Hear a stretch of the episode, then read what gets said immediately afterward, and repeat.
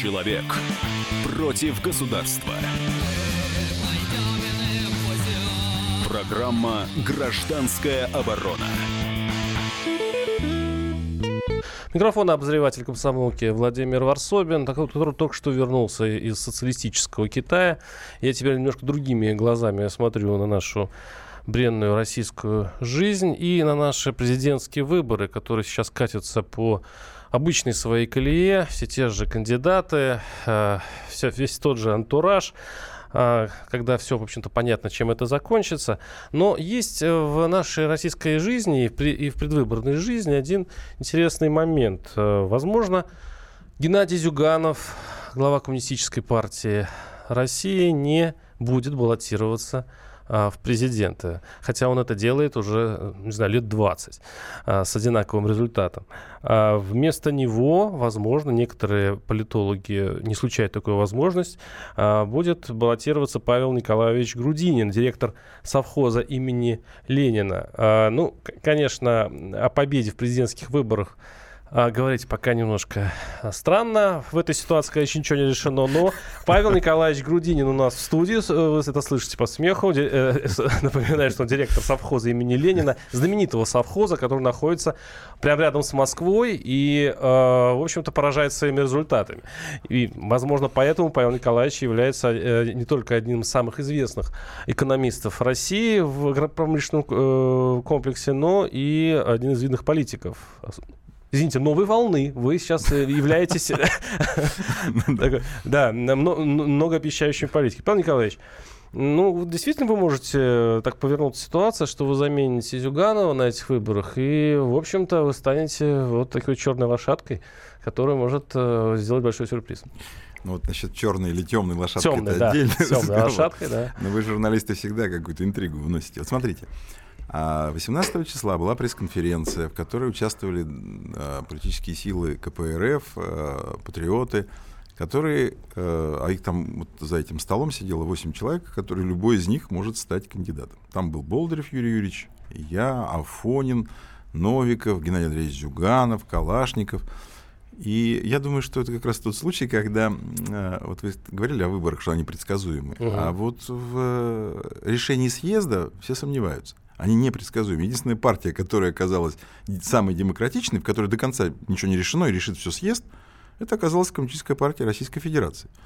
Вот, э, вот я до того, как началась эта передача, слышал анонс у вас. Жириновский уже определился. Угу. Единая Россия, поскольку она не партия, а, а какой-то спойлер, она даже не выдвигает своего кандидата, она будет поддерживать э, одного известного нам всем Э, скажем, человека. Угу. Справедливая Россия тоже, э, кажется, того же самого кандидата Все то же самое, э, день сурка. Вот. И только КПРФ сохранила интригу, и до субботы мы с вами ничего не узнаем. Я вам сразу могу сказать, что я, например, вроде бы человек, который участвует в этом процессе, абсолютно убежден, что это решит только съезд. Вот я разговариваю с партийными а, скажем так, э, лидерами э, всеми, они до сих пор не знают, кто же конкретно будет на пленуме, а потом на съезде выдвинуть в качестве кандидата. Ну, я готов поставить бутылку коньяка на то, что вас не выдвинут, и будет а опять я готов поставить ящик яблок на то, что ни я, ни вы не знаем. в прямом эфире. Ну, значит, Но в любом случае перед новогодние я считаю, банкет что обеспечен. Уже мои.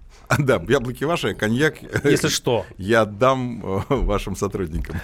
А, ну, на самом деле, мы такой э, предвыборный, ну, скажем так, разговор. Он, он в России вообще такой, ну, скажем, церемониальная такая вещь. Понятно, что результат известен, да. Но на самом деле вот ожидание чего-то нового, нового кандидата, особенно если человек занимается конкретным делом, то есть это предприятие, особенно успешное предприятие, особенно в агро э, нашем комплексе несчастном, а, это вызывает интерес у избирателей, потому что давно люди соскучились не популистам, да, а вот людей, которые делают конкретно своими руками что-то. Это тоска от чего? От того, что у нас в России, э, особенно в селе, уже все очень плохо. А я И... сейчас свяжу вам две вещи. Первое, вы вернулись из Китая. Да. Это страна под руководством коммунистической партии Китая, которая пошла 25 э, лет назад, когда мы поворачивали, они повернули. Только мы в одну сторону повернули, в сторону олигархического капитализма, они повернули в другую сторону. В сторону, а, скажем так, демократического социализма с а, предпринимательской э, наклонностью. И в результате вы приехали, что-то я не вижу, что вы поняли, что они повернули не туда. Судя по тому, что вы вот говорите, вы, э, в принципе, поняли, что они развивались гораздо лучше, чем мы. Ну, очень, очень радикально, да. причем обидно для нас. А если вы приедете видишь. в совхоз Ленина, вы обнаружите, что пройдя практически по китайскому пути, мы тоже вырвали туда же примерно, где, где и находится Китай. И поэтому у нас те же социальные гарантии, как в Китае. Мы росли, вот 7, там 10% для нас рост это не проблема. Вот. И поэтому нужно было сохранить то, что мы, к сожалению, потеряли в угоду олигархам, тем людям, которые хотели быстро разбогатеть на народном добре. Вот и все. Ну, а если касаться нашего, нашего сельского хозяйства, в чем главное наше горе? Самое главное наше горе – это отсутствие денег у населения.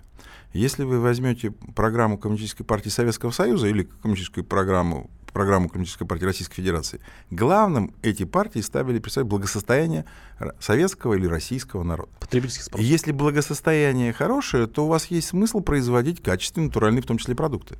А если благосостояния нет, вы сколько угодно уговариваете у людей есть нормально много мяса, много молока, молочных продуктов, много сыра или масла, то они все не могут питаться, потому что у них денег нет. И тогда сельское хозяйство начинает работать в холостую, или даже больше скажу, Э, власти говорят, слушайте, давайте вывозите все за рубеж. Потому что вот такая задача поставлена. Чем сейчас э, нынешние власти гордятся? Тем, что они вывозят зерно за рубеж. Наконец-то торгуем зерном, а не покупаем. Ну, слушайте, вы знаете почему? Потому что мы фактически убили свое животноводство. Потому что мы не едим мясо в тех объемах, которых нужны. Потому что мы привезли импортные технологии и различными, ну, скажем так, на мой взгляд, не очень правильными э, системами добились того, что курица растет э, не потому, что она ест, а потому, что она генетически такая вот, э, ну, скажем так... Э, Обколотая. Ну, вот, да, я этого не говорил, вы сказали, но вы понимаете, о чем я говорю. И если вы, например, производите много молока, то у вас хватает молока для сыра.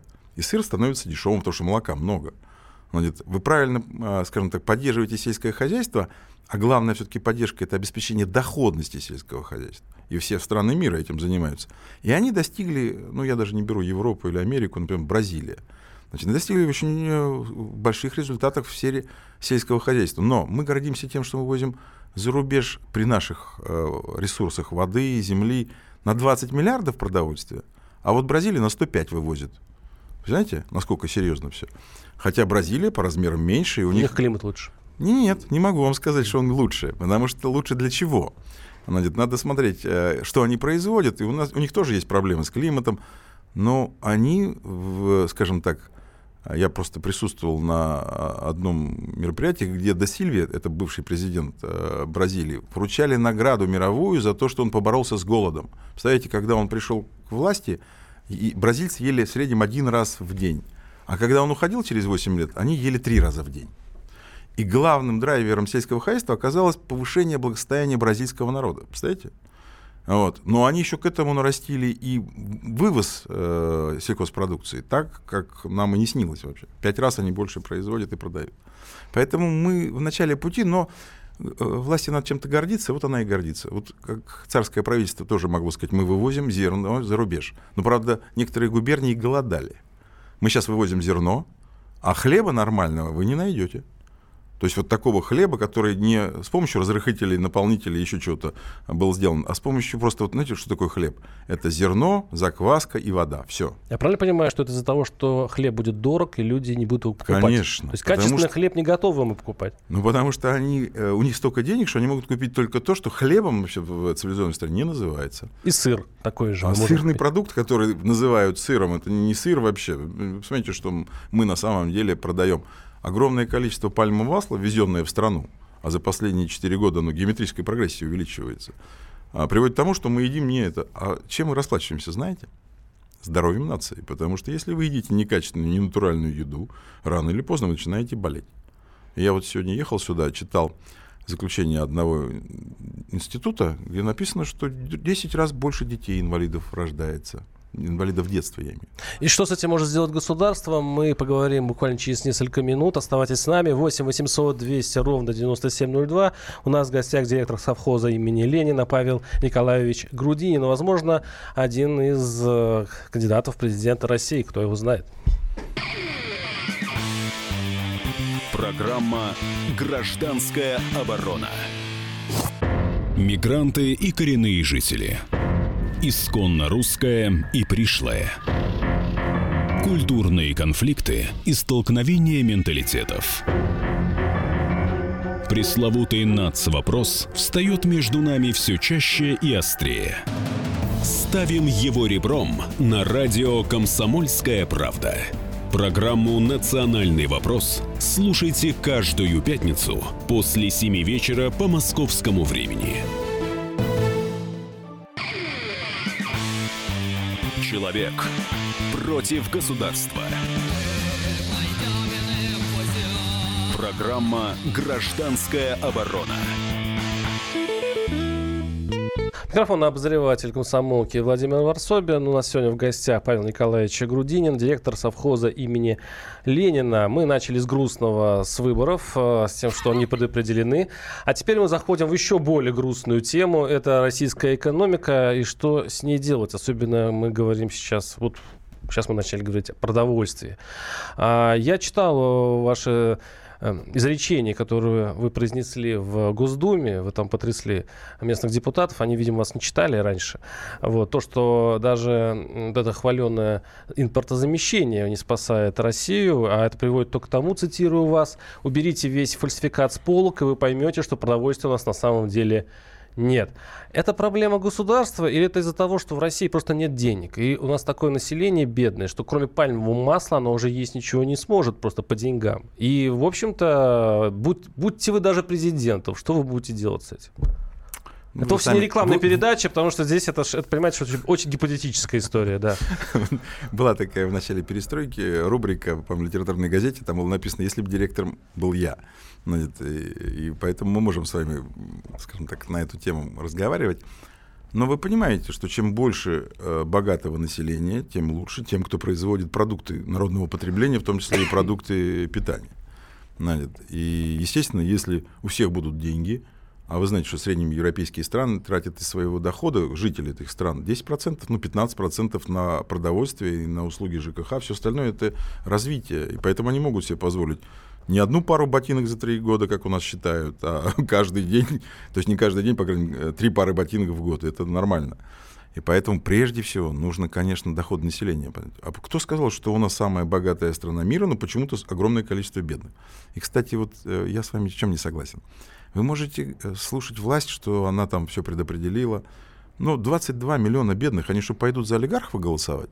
Вы имеете в виду за Путина? Ну, олигархи и Путин, на мой взгляд, это одно и то же. Потому что, а, ну вот я в свое время, в 2000 году, был доверенным лицом президента Путина.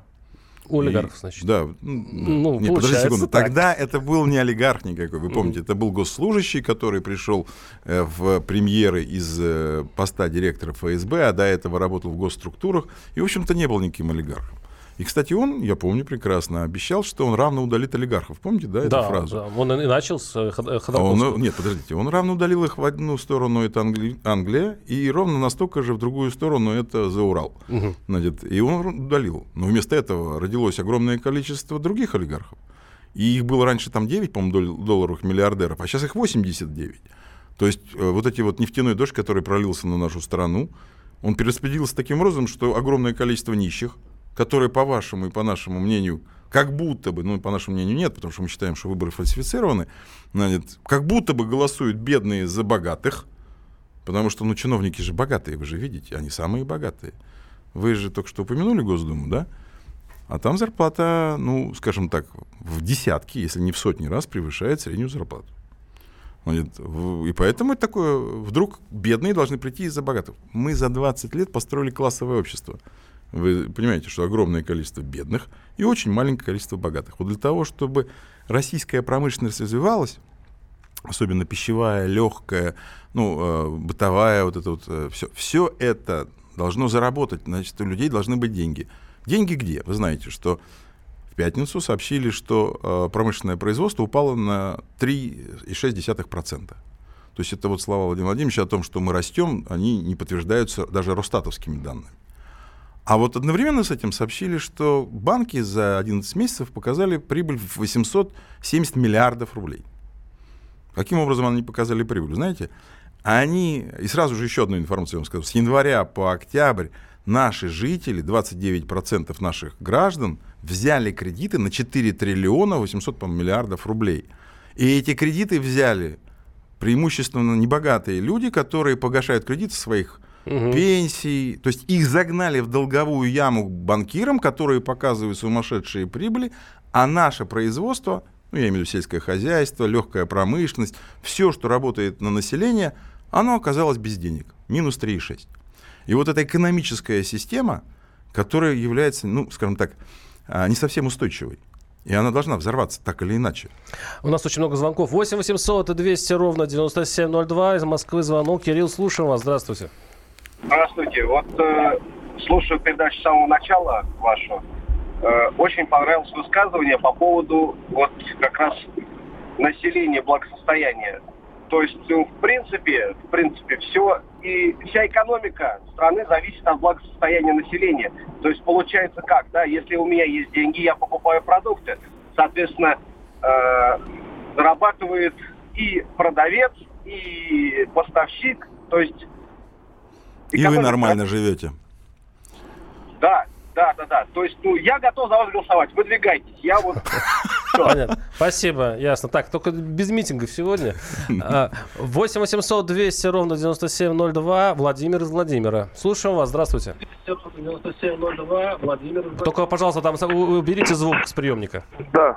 Э, добрый вечер, уважаемые ведущие, добрый вечер, гости. Тоже полностью поддерживаю вашу кандидатуру. Это все разумные люди сделают в нашей стране. Я хотел такой вопрос задать. Вот обычно говорят, что э, голод, он э, провоцирует сознание, как бы обострение сознания. Почему тогда у нас в нашей бедной голодной стране это сознание вот Э, здравый смысл у всего населения отсутствует, и они э, дружно хлопают огромными аудиториями, призывая всем известного человека встать и возглавить этот пост. Я вот, вот объясните, пожалуйста, Понятно, я не могу этого понять. Понятно, спасибо.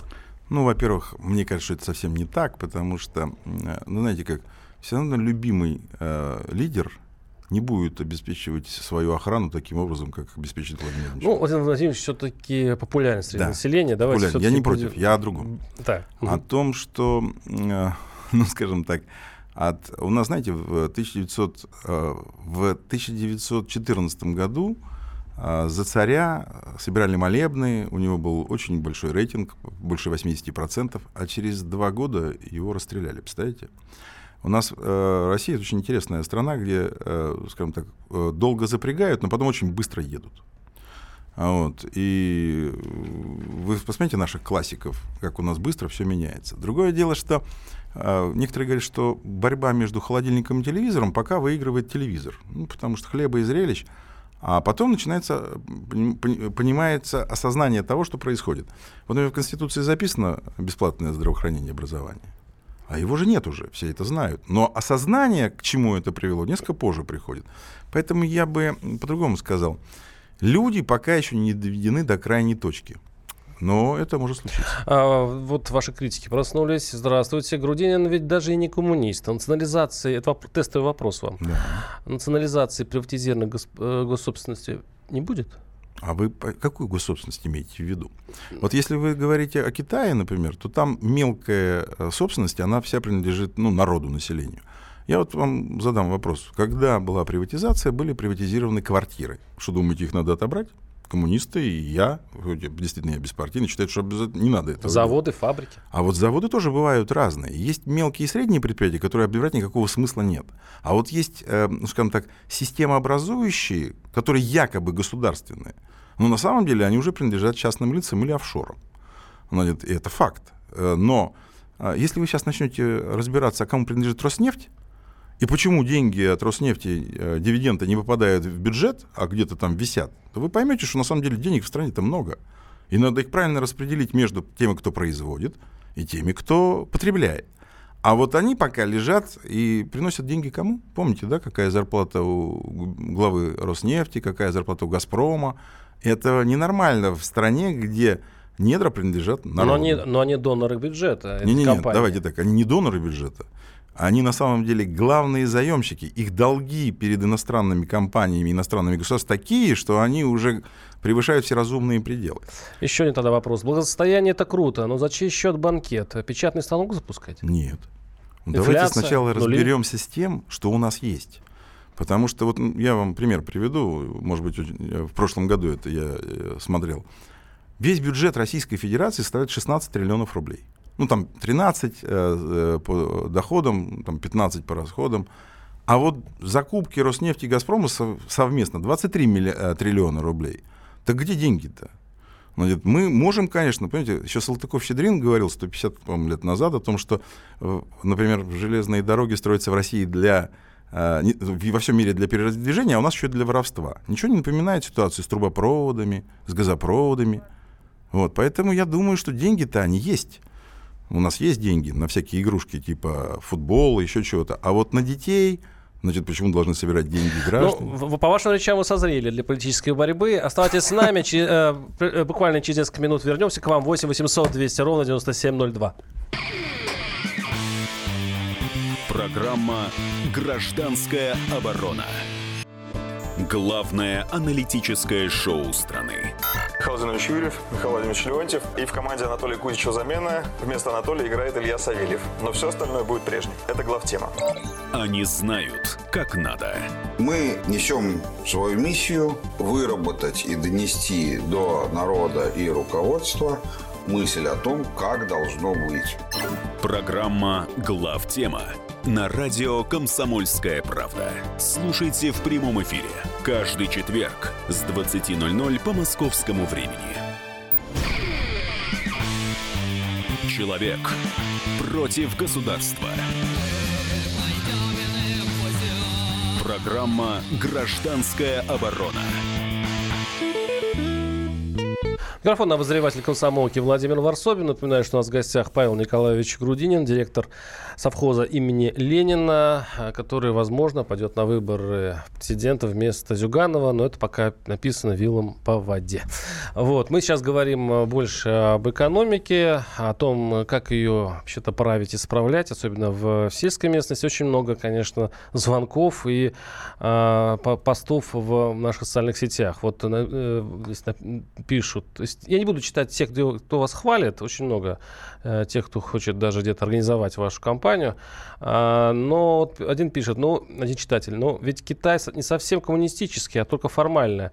Гениальный Дэн в Китае вел частную собственность, провел правильные реформы, есть миллиардеры, производство, экономика пошла вверх. Ну, а для России коммунизм, что вы предлагаете, ну, социализм, это губительная утопия, пишет Константин Сурал. Неправильно. Он э, знает, что Ленин, например, такой же гениальный, как и Дэн, вел НЭП, новую экономическую политику, когда вдруг вся страна задышала. А гениальный Сталин сделал такую индустриализацию, которая позволяла расти стране в 15% а, ежегодно по ВВП. Это не какие-то там 7 или там 3%, или сейчас минус уже пойдет. И поэтому у нас гениальных людей в России гораздо больше, чем в Китае. Вот. Только посмотрите Нобелевских лауреатов, которые есть в Китае и которые у нас. Мы придумать можем, копировать мы не, производить Нет, не можем. Секунду, мы много можем. Вы посмотрите, мы же были первыми. Кто первый спутник запустил? Кто придумал, вот э, Жарла Сарферов, например, кстати, член КПРФ, не член, а лидер, э, один из э, членов фракции КПРФ, это он же получил Нобелевскую премию. Они все, я имею в виду вот эти компьютеры, они же все сделаны, потому что он э, совершил изобретение, которое было судьбоносным. Вот и все. Мы придумываем, но мы не можем это э, поставить в серию. Подожди, это делать за нас. Китайцы, На сих пор серийные ракетные двигатели, которые мы сделали серийные, они до сих пор лежат, им воспользуются ими США, вы знаете об этом, да? Да. И поэтому Пока в серии да. у нас было столько так, э, вещей. Другое дело, что мы, если бы в серию пускали то, что нужно населению, а не то, что нужно военным, может быть, у нас, э, знаете как, а вот я опять вернусь к сельскому хозяйству. Вот, например, систему хранения фруктов в газовой среде придумали у нас в Мичуринске. А систему сжиженного газа, которая теперь является нашей проблемой, э, ну, я имею в виду проблему, потому что мы э, СПГ не сделали, а все продвинулись далеко в этой технологии, придумали у нас во Внегазе. Тут недалеко институт у меня есть, на территории совхоза. Так это там было придумано. Да, действительно, нужно больше внимания было уделять ну, скажем так, э, тому, что нужно людям, а не тому, что нужно для того, чтобы обеспечить мощь. Но до сих пор ядерный щит, который придумали тогда, нас прикрывает полностью. 8 800 200 ровно 9702. Татьяна из Иркутска. Татьяна, слушаю вас. Здравствуйте. Здравствуйте. Ой, слушаю и просто восхищена. Павел Николаевич. Добрый вечер. Вот вы тот лидер, от которого ждет население. Вот вы прямо выразителей. Вот моих мыслей, что я думаю, вы все это говорите. Вам нужно быть обязательно президентом или уж и премьер-министром. Владимир спасибо, же вам сказал, съест он съест, ну кто же ему даст? Ну, пока это не очень... Это не подтверждается социологическими данными никак. 8 800 200 ровно 9702. Оксана Королев Александр Королев, если я правильно расслышал. Александр, слушаю вас. Здравствуйте. Вечер добрый. Э, вы знаете, я вот гостя хотел спросить. Вот послушал я его полчаса, полчаса всего послушал, и сразу повеяло Горбачевым. Как тот много нам обещал и говорил, а чем кончилась его перестройка. Так вот, я боюсь, если, не дай бог, гость станет президентом, как бы страна опять не перешла на карточки и трудодни, значит, э, для того, чтобы поднимать экономику. Значит, э, что мы только не слышали в этой жизни. И чем больше человек говорит, Э, тем хуже стране. Спасибо. А вы, я вам предложу, знаете, что сделать? Вы э, лучше один раз увидеть, чем сто раз услышать. Приезжайте в совхоз, тут недалеко, и посмотрите, как мы живем. И тогда вы поймете, что помимо того, что говорить, надо еще что-то делать. А вот когда говоришь, что э, будет все хорошо, а на самом деле все плохо, вот тогда нужно принимать другие решения. Поэтому еще раз, я вас в гости приглашаю, приезжайте и увидите. Очень изящный коммент. А, если, вы, если выбор между либералами и коммунистами, пишет наш слушатель, я выберу либералов. Они хотя бы нас только ограбят, а коммунисты сначала ограбят, а потом убьют. Ну, это, кстати... Э, это что историческое, Нет, это другое. Это пропаганда. Понимаете, что такое пропаганда? Это когда долго рассказывали о том, что во всем виноваты коммунисты. Но Значит, вот сейчас мы подведем итог того, что сделали за 20 там, с чем-то лет либералы, да? А коммунисты предоставляли бесплатное жилье. Либералы это делают. Коммунисты обеспечивали бесплатное здравоохранение, причем качественное. Мы а, тогда были лучшими в здравоохранении и в образовании, кстати, тоже. Коммунисты сделали так, что страна была второй державой, которой, с которой считались все в мире. И никто не мог вообще сделать то, что сделали сейчас с нами. Значит, коммунисты, между прочим, доходы населения тратили на развитие. Ведь все, что мы имеем сейчас, энергостанции, ну, все, чем мы гордимся, это было сделано коммунистами. И народ жил не так уж и плохо, он точно знал, что в магазинах продовольствие натуральное. Да, его не хватало, но почему его не хватало? Потому что мы еще кормили полмира. Вы знаете, как мы отправляли... Ну, мы все, про- да. продолжаем делать. Кстати, вот наш слушатель спрашивает, а как вы насчет внешней политики? Что там подкрутить можно? Вы знаете, я считаю, что надо сначала все подкрутить во внутренний, потому что если ты сильный, с тобой начинают считаться. А сильный ты тогда, когда у тебя развивается то, что развивается в Китае. Промышленность, люди богатые становятся, тогда можно подкручивать что-то. А когда ты сделал всю свою страну нищей, и сделал так, что на нее, извините, все... знаете, ведь когда СССР заканчивался, у нас было 20, а, больше 20% мирового ВВП, а сейчас меньше трех. Вот представляете, как в этих условиях можно что-то, э, на что-то влиять на, наш, в мире. Наш слушатель пишет, Великобритания тоже представляет неимущим бесплатное жилье. Но это как капиталистической системе. О, наконец-то, что либералы, которые... У нас не либералы, у нас псевдолибералы. Не надо подминать э, вот имя либералов и в, в имя, имя воров. Понимаете как? У нас клептократы у власти либералов там нет. Давайте вернемся все-таки в наши совхозы. Э, я процитирую у вас еще одна интересная цитата, что 240 э, миллиардов в год э, тратится на АПК, агропромышленный комплекс нашим государством. А на ежегодную замену плитки, цитирую вас, в Москве 90 миллиардов. То есть э, почему такие приоритеты у государства? Оно же понимает, что э, сельское хозяйство это одна из опор э, наш, наш, нашей страны. Почему так мало денег выделяется? Почему а, датируется производство? Вот я, так, так, если помните цифры, это 500 а, рублей с нашей стороны, а европейский 500 евро, допустим, на единицу, там какой, какой-то там, по-моему, это э, рожа зимы или что-то в этом роде. Почему так, такое разное отношение государства в, в Европе у нас к агрокомплексу? Владимир, моя фамилия Грудинина, не Путин. Вы не по тому адресу Ну, вы изнутри, вы же внутри находитесь. А внутри я вам скажу, что на самом деле, а, во-первых, бюджет явно недооценен, он должен быть гораздо больше и э, в том числе и лидеры КПРФ говорят, что нужно гораздо больше денег тратить на сельское хозяйство. Почему? Потому что это развитие сельских территорий. Если вы не тратите деньги на сельское хозяйство и на то, чтобы доходы там были, люди оттуда уезжают. Ну, об этом, кстати, я говорил на парламентских слушаниях. И надо определить приоритеты. Не надо всех сталкивать в один город, где уже и работы-то нет, кроме одного там, э, там белые воротнички, которые никак не хотят обратно вернуться на землю. А в деревне вообще-то, если честно, гораздо тяжелее жить. И поэтому там и пенсии должны быть больше, и социальные, э, скажем так, гарантии должны быть выше. Вот, и дороги должны быть построены. Это не только плитка, потому что ну, ненормально, когда, например, бюджет какой-нибудь области, типа Костромской, 20 миллиардов, а в Москве на плитку 90 миллиардов. Вы посмотрите, что такое бюджетная обеспеченность. И поэтому это большой пласт э, вопросов, но главное же другое. Готовы работать только там, когда э, есть, первое, школы, больницы, детские сады, нормальные дороги и хорошая заработная плата. У нас из совхоза никто не убегает по одной простой причине. Средняя зарплата 78 тысяч. А средняя зарплата в России, знаете, какая в сельском хозяйстве? 20.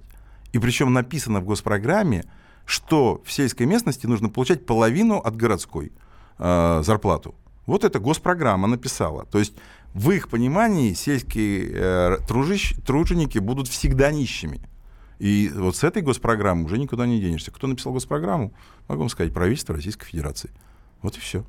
А в чем логика? Это первое. А второе, э, хочется понять, если все-таки найдем мы деньги, это, конечно, будут очень большие деньги, выспим мы это деньги в село. В советское время тоже пытались таким образом засыпать э, сельское хозяйство деньгами. Ничего в итоге не вышло. Где гарантия, что да, мы будем датировать производство, да, будут хорошие дороги, и при этом село живет? Где гарантия, что не будут воровать? Ну, опять же, я вам отошлю к э, общеизвестным истинам, что нужен независимый суд, нужны э, независимые выборы, не надо э, выбирать, э, даже у нас нет выборов, да, помните, что премьер-министр, который был тогда президентом, сказал, что у нас не выбор, у нас административные процедуры, и поэтому в выборы никто не верит, поэтому надо проводить честные выборы. Не, э, ну, год назад были выборы в Госдуму, вы знаете, что там было. Вот, и все знают. И поэтому поверить, что в э, скажем, стране с падающей экономикой правящая партия выиграет выборы, но это может только только журналист.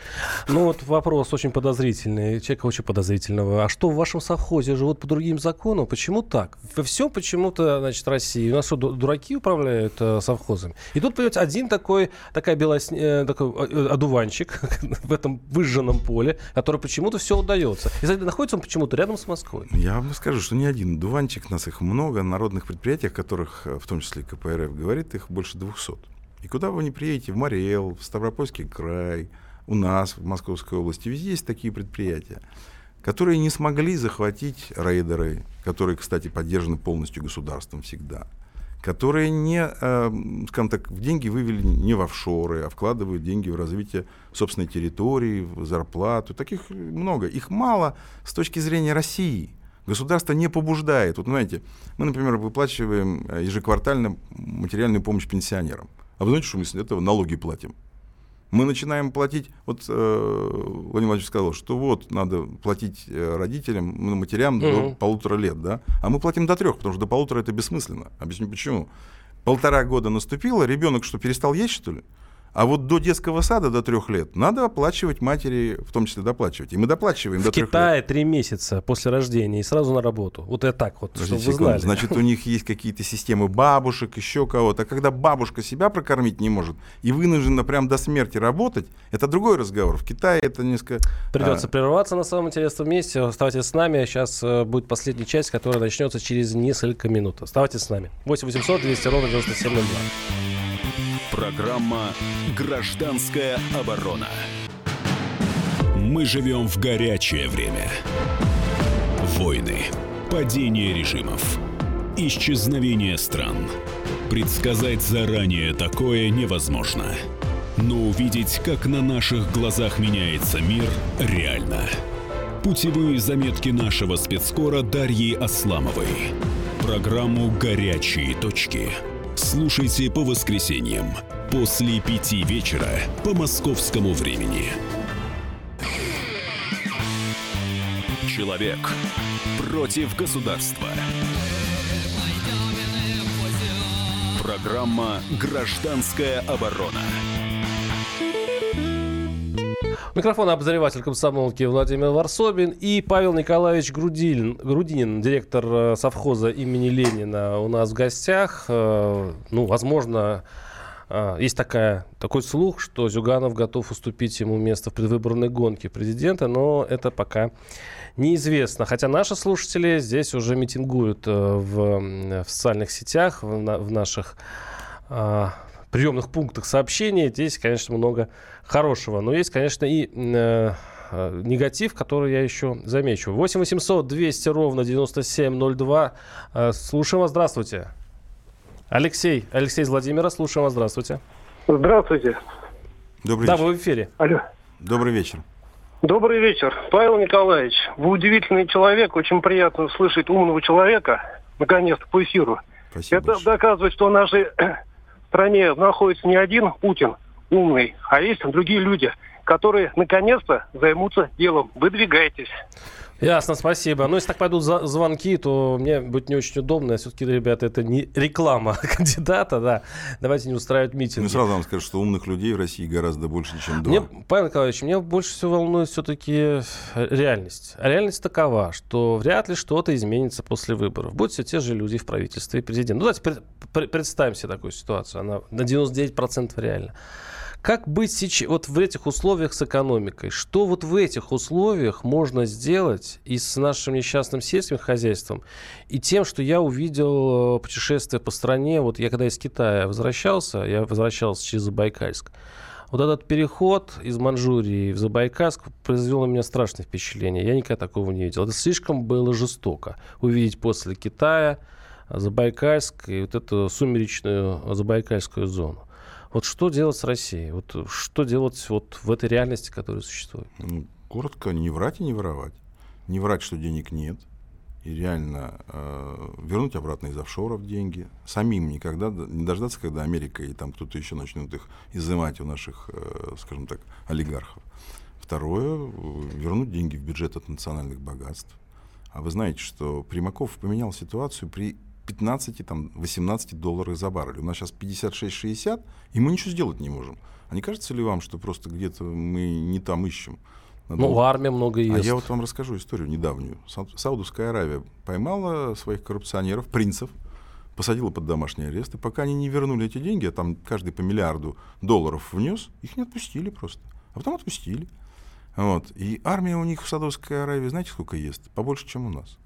Ну, не меньше, по крайней мере.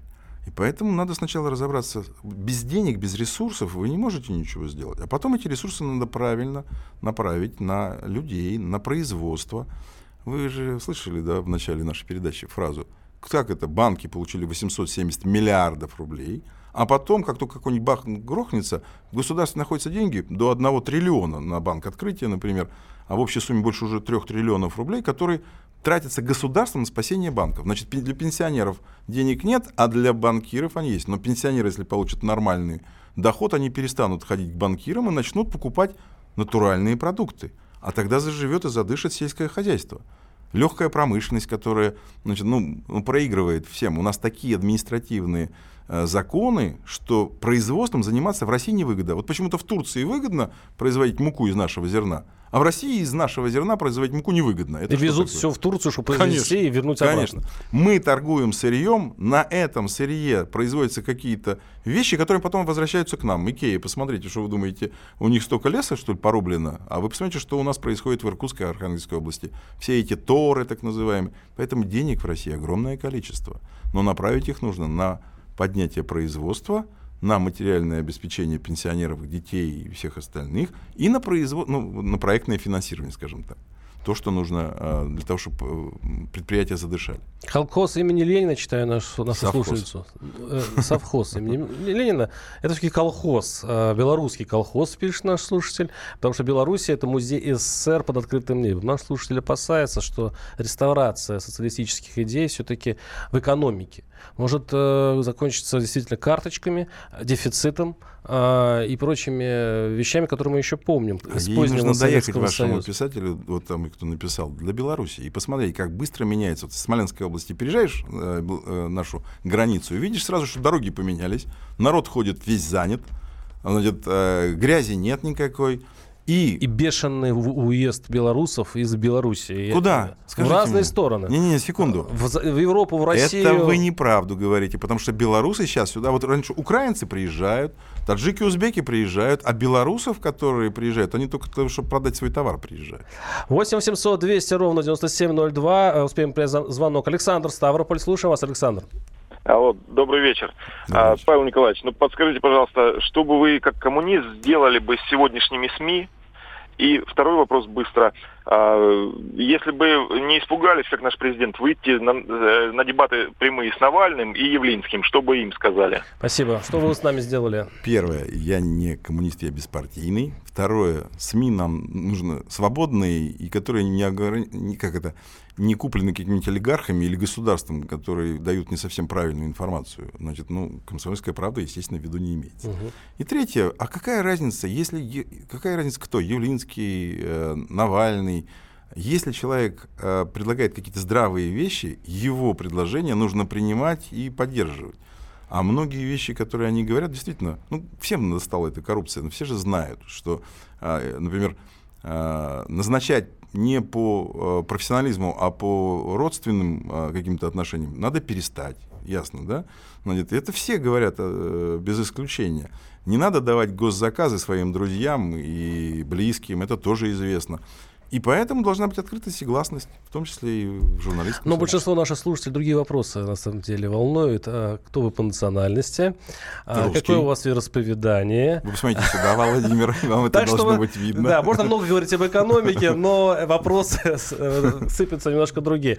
У нас э, был заканчивается, к сожалению, наше время. У нас был Павел Николаевич Грудинин в гостях, директор совхоза имени Ленина. Ну, кто знает, будет ли он кандидатом, но я надеюсь, что политическая карьера у вас удастся. Все-таки пора уходить из, из совхозов и колхозов в политику. И ваш покорный слуга Владимир Варсобин. Услышимся через неделю. Программа «Гражданская оборона». Будьте всегда в курсе событий. Установите на свой смартфон приложение «Радио Комсомольская правда». Слушайте в любой точке мира. Актуальные новости, эксклюзивные интервью, профессиональные комментарии.